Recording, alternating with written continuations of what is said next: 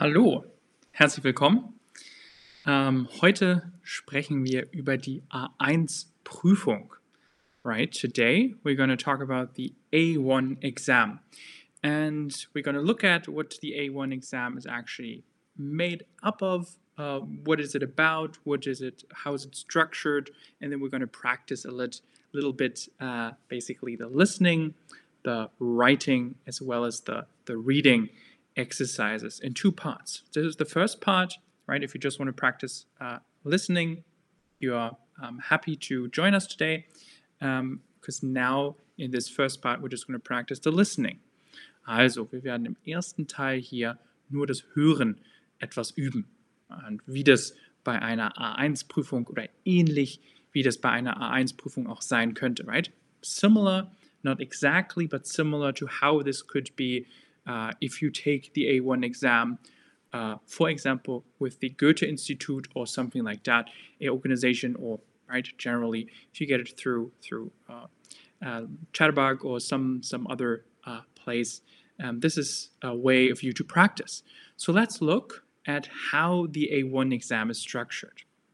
What the A1 exam is about, right? I already mentioned that it is basically after you get the certificate, or what does it mean? It means that you can communicate in German in the simplest, easiest way. You can understand, you can speak, and you can write basic German, right? Really simple, basic uh, sentences, and we're going to look at that, what that means exactly in a second. Also wir schauen uns gleich an, was das genau bedeutet, ähm, sozusagen im Deutschen zu kommunizieren in der einfachsten Art und Weise ähm, zu verstehen, to understand, zu sprechen, als auch zu schreiben. Ähm, einfaches, ähm, simples Deutsch in diesem Fall. Okay, also die Bestandteile der Prüfung, right? The different parts of the exam would be the following. Um, we have short and simple everyday questions. We have instructions and messages. This is um, often the case. We have announcements and short conversations. We also sometimes have um, extracts or relevant information, so we need to extract that ourselves um, from a written message. Um, we need to name uh, or understand numbers, times and prices. Also, es geht eigentlich darum, dass wir alltägliche, right, everyday things, alltägliche Dinge verstehen, Instruktionen, Beschreibungen als auch ähm, Nachrichten äh, wiedergeben können und erzählen können, was, worum es da, äh, worum es da äh, geht, sozusagen. Ähm, Announcements, Ansagen, ähm, Namen, ähm, Nummern, Zeiten und so weiter und so fort. Ähm, jemand fragt im Chat, someone asks in the chat here, what about B2?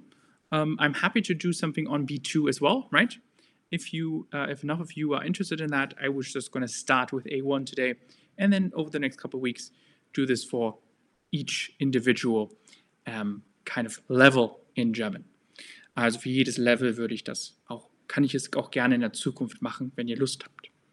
Die weiteren Bestandteile sind dann, dass wir auch, wenn wir etwas schreiben, we fill in forms, right? The further um, information that we need to gather is filling in forms for personal information, your telephone number, your email address, your name, and stuff like that write maybe a personal message that would also be part of could also be part of the exam right not all of this is part of a single exam but these are the things that could come or could be uh, asked of you if you take an a1 exam uh, we also have maybe writing, as I already said, short personal messages, maybe introducing yourself, right, in a conversation and have a simple uh, conversation or maybe ask simple questions, also einfache Fragen zu stellen. Das ist auch wichtig. Um, und eben formulate and respond to common requests and demand or demands in everyday life. Auch etwas, was wichtig ist, dass wir eben formale und sozusagen auch äh, ja, einfache äh, Antworten formulieren und dann dazu eine Antwort geben, auch wieder im Alltag in diesem Fall. Okay, genau. Uh, ich interessiere mich für A2. Somebody asks, uh, says in the chat here, sure, we can do A2 as well. Um, today we're going to start with A1. Okay, so let's look at a few questions, right? I will always tell you something. I will tell you maybe a, two or three sentences. You can listen to it and then answer the question that is uh, asked of you here in, in, the, in the exercise. Also ich werde euch eine ganz kurze, äh, ganz kurzen Satz, eine ganz kurze hm, Situation erklären oder vorlesen oder erzählen und ihr antwortet dann in, äh, in, diesem, ähm, in, diesem, in dieser Aufgabe, was die korrekte Antwort ist. Okay. Und zwar stellen wir uns vor, right? First, first listening exercise. Ähm, hallo, ähm, ich bin Herr Martin. Ähm, ich ähm, suche nach Frau Schmidt.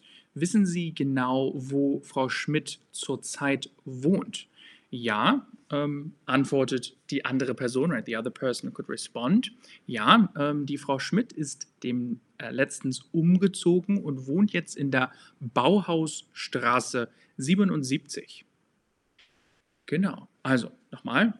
Hallo, ähm, mein Name ist Herr Martin. Ich habe eine Frage und zwar, wo wohnt Frau Schmidt momentan? Die andere Person antwortet, the other person can respond. Ja, kein Problem. Ähm, Frau Schmidt ist ähm, letztens umgezogen und wohnt jetzt in der Bauhausstraße 77. Genau. Just gonna leave you guys some time to answer. I think most of you have said this correctly, right? I guess because uh, the majority of lots of people listening right now are already beyond the level of A1, but I think it makes sense to start with A1 uh, with this format. Es macht Sinn, mit diesem Format hier anzufangen. Genau. Also, die richtige Antwort in diesem Fall ist tatsächlich in der Bauhausstraße 77. Das ist die korrekte Antwort. Sehr schön. Alles klar. Es ist nicht die Bahnhofsstraße, sondern die Bauhausstraße. Okay. Schauen wir uns die nächste Aufgabe an. Let's have a look at the next one. Right? Wie teuer sind die Schuhe? I want you to know or tell me how expensive are the shoes after I tell you the little dialogue. So, ähm, ich war heute mit meiner Tochter einkaufen und ähm, sie hat schöne neue Schuhe gefunden. Ähm, die waren relativ günstig. Sie haben 34 Euro gekostet. Also, nochmal wiederholen, let me repeat. Ähm, ich war heute mit meiner Tochter einkaufen und sie hat neue Schuhe gefunden. Die Schuhe waren relativ günstig und haben 34 Euro gekostet. Genau. Ja. Waren das, right? What, the thing that I said, 30, 23, 34 oder 43? Was ist hier die richtige Antwort? What is obviously a little bit confusing sometimes, right? If you're new to the German language, that we twist around, we start with the number that is at the end. So if we have 34, for example, we start with the 4 and then say the 30. 34, which is the correct answer in this case, 34, and then we write it out uh, in one word, no matter how long the, the, the number is, 4 und as in 4 and 30 basically, 34. Um, but it's written in the normal, obviously, Arabic number scheme. Okay, sehr gut. Also 34 Euro haben die Schuhe gekostet, beziehungsweise die, wie teuer sind die Schuhe? 34 Euro. Okay, schauen wir uns das nächste an. Und zwar, wohin fährt Herr Heinrich in diesem Fall? Also, ähm, ja, I pretend that I am Herr Heinrich. Ähm, ich werde äh, dieses Jahr im Urlaub äh, meine Familie besuchen. Sie wohnen ähm, auf einer Insel und äh, dort werde ich ähm, vermutlich in einem Hotel am Meer übernachten. Also, ich ähm, besuche dieses Jahr meine Familie im Urlaub und fahre dafür auf eine Insel und werde dafür meine Familie äh, eben dort besuchen und ein Hotel am Meer äh, buchen oder besuchen. So a little bit more complicated maybe, right? I made it a bit longer and it's just in there somewhere, but I see most of you have picked the correct answer. Question is, wohin fährt er, right? The thing I said is not necessarily the thing that is the answer here, meaning it is obviously the, the correct location, but the way that it is said is slightly different. Das bedeutet, ans Meer, an den See oder in die Stadt. So he's visiting an island, right? Er besucht eine Insel und hat dort ein Hotel äh, oder besucht dort ein Hotel am Meer oder am Meer ein Hotel. That's what I said. Um, am Meer, I can obviously say. In this case, we have ans Meer. Is a little bit uh, complex, nothing that uh, if you don't have not seen this before, no worries. Um, that's totally all right. Ans Meer. Why do we say ans Meer in this case? We do say it because the question is asking wohin, as in where does he go to, right? So once he is there, he is am Meer. You can also write this in the chat. He's am uh, Meer. That is where he is currently, right? Um, but in this case, he is going there and he's not there yet because he's talking about it as if he will go there in the future. In this specific scenario, he, er geht ans Meer. Ans Meer, um, maybe someone can tell me what ans Meer means. Um, I can also write it down. What is ans Meer short for? What is the what's the what is this um, the meaning behind this? Ans Meer. Why do we say ans Meer? Warum sagen wir das? Right? In the other scenarios, I just say an den See oder in die Stadt. Why do I have this weird ans Meer? Genau, an das Meer. Selbstverständlich, sehr schön, genau. An das Meer. Danke an Arivit, ähm, auch Titi und äh, Ornela, genau, an das Meer. Sehr schön. Okay, ähm, gehen wir gerne weiter zur nächsten Aufgabe. Schauen wir uns die nächste Aufgabe an. Let's have a look at the next exercise. Okay, again, the question is, wie lange soll ich im Café warten? So the question is here, how long should this person wait in the cafe or at the cafe? Let's listen. Let me tell you what the story is. Also, ich komme etwas später und werde nicht rechtzeitig zu unserem Treffen dort sein. Ich werde circa 20 Minuten später dort sein. Also, nochmal, once repeating. Ähm, ich komme leider etwas zu spät und nicht rechtzeitig zu unserem Treffen. Ich werde ungefähr circa 20 Minuten äh, später da sein.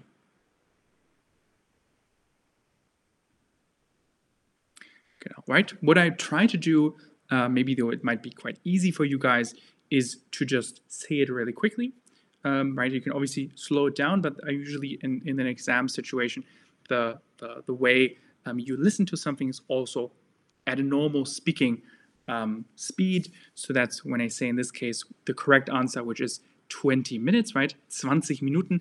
In 20 Minuten werde ich da sein. If I just say the sentence like it is, I will be there in 20 minutes. In 20 Minuten werde ich da sein. Um, then that would be the, the regular speaking speed at which this uh, is said in an exam situation. Okay, again, 20 minutes, 20 Minuten äh, soll man in dem Café warten. Alles klar. Die nächste Aufgabe ist auch interessant. Wir suchen nach einer Telefonnummer. Was ist hier die richtige Telefonnummer? Und zwar, kannst du mir bitte deine Telefonnummer geben? Ja, kein Problem. Meine Telefonnummer ist die folgende, und zwar die 1800 43567. Kannst du mir bitte deine Telefonnummer geben? Ja, kein Problem. Meine Telefonnummer ist die 1800 43567. Genau. What is the correct um, the correct telephone number? Right. I have built a little little trickery in here at the bottom. You can see that uh, the question is both the second and the first option start with 1 800, but the uh, third option is 1 8 and then 100 separately, right? So saying this in German, uh, this can be a bit confusing. Um, also, yes, uh, uh, 01, thank you, that's exactly the right uh, combination. Also the same like you see on the screen. Um, sehr gut. Um, so ich sage uh, 1 also 1,800, what I mean by this is saying 1 as in uh, 1, just writing this in the chat here, and then uh, 800 as in 800, right? One uh, word, let's basically. So it's not uh, 8 and then 100, because that would be slightly different. Can someone maybe write out, if you want to, I can obviously do it as well, um, how would we pronounce the last one? Wie würden wir die letzte, den Anfang der letzten Telefonnummer hier aussprechen? Wie wäre das anders? Was wäre der Unterschied zwischen, what would be the difference between 1-800 and 1-8 and 100? Right? It's not the and, it's just something in the numbers themselves. What's the difference here? How can we tell the difference if I, because I just said it earlier, um, was würden wir sagen? I mean, you can say the whole number, yes, but that's a bit much. Uh, that's a question here, right? Man kann die ganze gesamte Nummer sagen, aber das ist ein bisschen viel. I think it uh, doesn't make sense. Usually you don't say uh, the whole number as in 1 million, blah, blah, blah, blah. You do say 800 or 100 to shorten it. That is very quite common, but you don't uh, say the entire number as one number. Um, genau.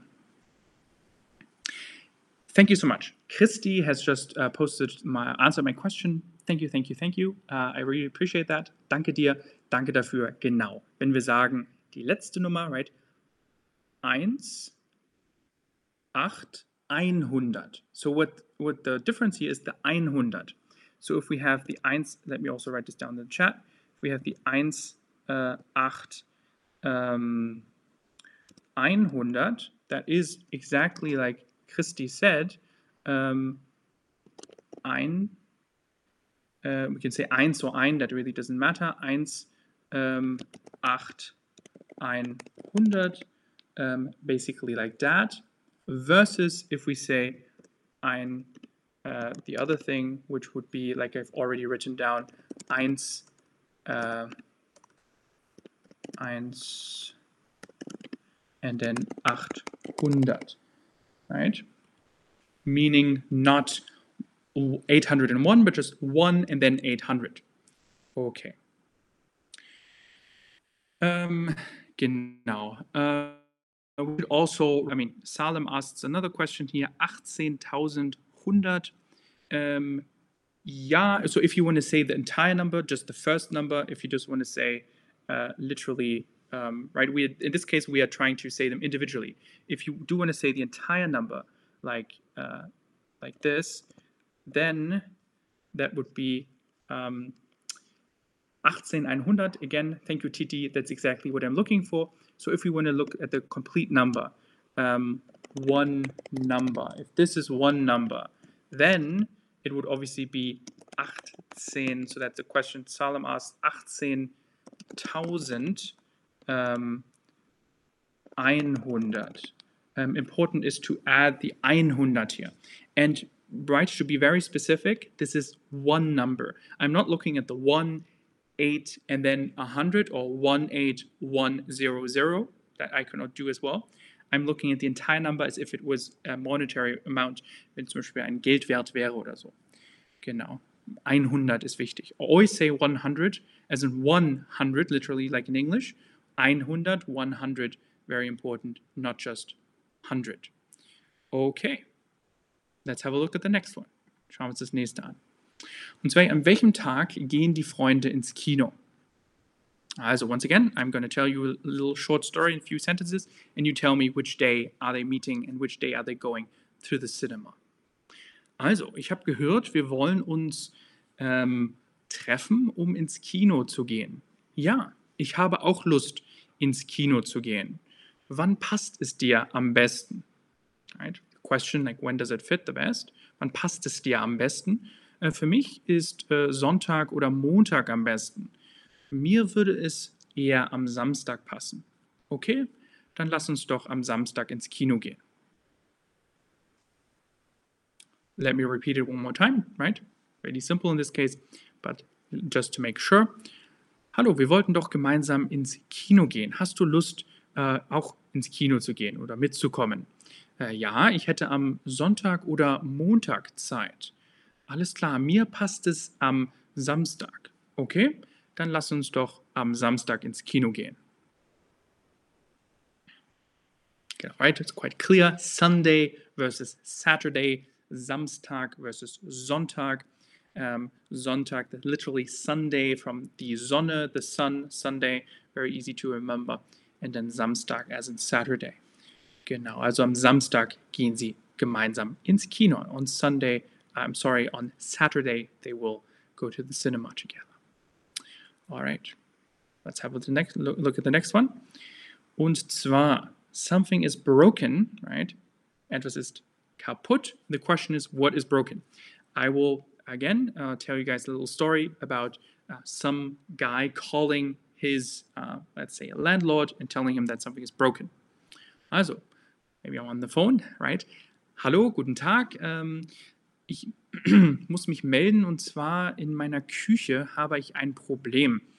Äh, mein Ofen funktioniert momentan leider nicht. Könnten Sie mir helfen? Ähm, und zwar, die Heizung und der Kühlschrank funktionieren sehr gut, aber ähm, der Ofen hat eben ein Problem. Genau. Also nochmal, hallo, guten Tag, könnten Sie mir helfen? Ich habe ein Problem in der Küche und zwar mein Ofen funktioniert nicht. Mein Kühlschrank und meine Heizung funktionieren sehr gut, aber mein Ofen hat leider ein Problem. Genau, right? I mentioned all the three words, right? But in this case, only one of them is broken. If this is very simple for you, right? Um, I guess you are on a different level than A1 at this point, but um, I hope this was helpful. Um, in this case, the correct answer is obviously, right? Der Ofen is broken. Also der Ofen, the, what is der Ofen? Do you guys maybe know before I tell you? It is found in the kitchen. Um, what is the meaning of Ofen in this case, right? Kühlschrank is very simple. The fridge, the Kühlschrank, die Heizung is obviously the heating. Both of them are very similar or a little bit similar to the English versions. But what is der Ofen actually? What uh, do we mean by this? Yes, it is also very similar to the English version. Thank you, Christy. The oven, right? The thing where you make a cake uh, or something. Um, oven potatoes, Ofenkartoffeln, for example. Quite, um, quite a German, German example. Genau, the oven, der Ofen. Sehr gut. Okay, and let's look at the last question for today, or the last question for the listening part of how an A1 exam could work, um, which is the following. We want to know the age of the child of Peter. Wir wollen, wie alt ist das Kind von Peter? Das wollen wir wissen in diesem Fall. Also, und zwar, I pretend I'm Peter in this case. Hallo, ähm, mein Name ist Peter und ich habe ähm, mehrere Kinder. Ähm, das Kind, äh, was ich hier zur Schule, was hier zur Schule gehen sollte, ähm, ist momentan ähm, bereits schon 14 äh, Jahre alt. Genau, also mein Name ist Peter und ähm, ich habe mehrere Kinder. Das Kind, was hier zur Schule gehen sollte, ist bereits schon 14 Jahre alt. Right? So the question is, what did I say? Did I say, did I say 17? Did I say 11? Did I say 15, 14? Some of these sound quite similar. Maybe it's very easy for you, if in case it is very easy for you, right? Remember, this is an A1 level, and um, I'm happy to do more like this in the future with you on for B1, B2 and so on. Also, genau. Die richtige Antwort in diesem Fall wäre 14, right? It sounds very similar to 15.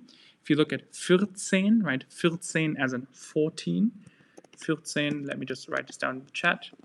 14 um, as in literally 4 and 10, or 14, 14. And then we obviously also have 15. 15. So the thing I mentioned in the story was 14 as in 14. Genau. Okay. Alles klar. Das war's für heute. That was it um, for this particular um, listening exercise in A1. I'm happy to see you guys uh, soon with the second part, right? Um, if you're watching this in the future, um, just click on and find the next part that should be uh, reading and writing. And um, if you are listening live, feel free to wait a bit, and then in half an hour, I will be doing the uh, reading and writing part of the A1 exam. Okay, thank you so much for listening. Danke, danke, danke fürs Zuhören. Ich wünsche euch alles Gute. Ähm, danke, ähm, dass ihr mitgemacht habt. Hat mir echt viel Spaß gemacht mit euch. Um, it's very fun with you guys.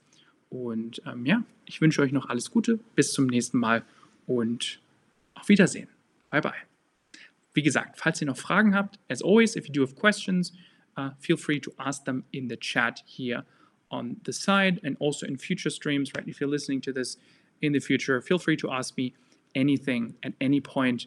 Um, maybe not directly during explanations, but at the end or the beginning of streams, I'm always happy to answer any questions you might have. Two other streams that I've done in the past as well. Also ihr könnt mir gerne Fragen stellen, auch zu anderen Streams, die ich sozusagen auch schon in der Vergangenheit gemacht habe oder ähm, die ihr woanders gesehen habt. Ähm, ich hoffe, ihr ähm, habt Spaß gehabt und bis zum nächsten Mal. Tschüss.